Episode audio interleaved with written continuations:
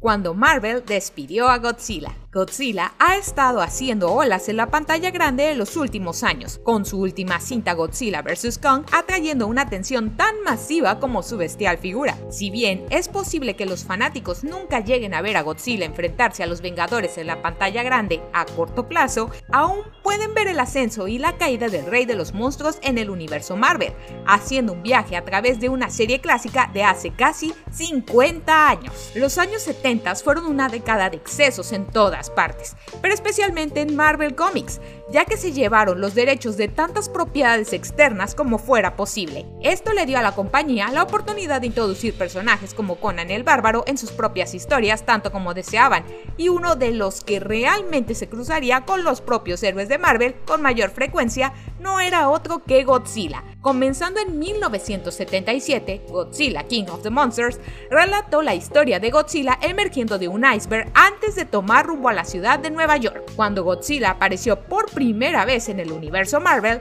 Shield estaba en primera línea tratando de llegar al fondo de la repentina aparición del monstruo. Junto con Nick Fury y Jimmy Woo, el Godzilla Squad asignado para enfrentarse a la criatura estaba formado también por el experto en monstruos Yuriko Takiguchi y su nieto Robert. El joven se interesó mucho en el Kaiju, formado una especie de vínculo con él durante el asalto final de Godzilla a Nueva York. Cuando el poder combinado de los Vengadores y los Cuatro Fantásticos resultó inútil para detener el alboroto de Godzilla, Robert Takiguchi le gritó a la bestia, de alguna manera, Godzilla entendía las súplicas de Robert y regresó hacia el océano para regresar al lugar de donde había venido. Todo mientras Spider-Man aprovechaba la oportunidad para tomar algunas fotos excelentes de la partida de Godzilla. Si bien la voz de un niño pequeño podría haber cambiado el rumbo de la batalla, otra fuerza externa fue la, la, responsable de que Godzilla saliera de Marvel Comics, los derechos de publicación.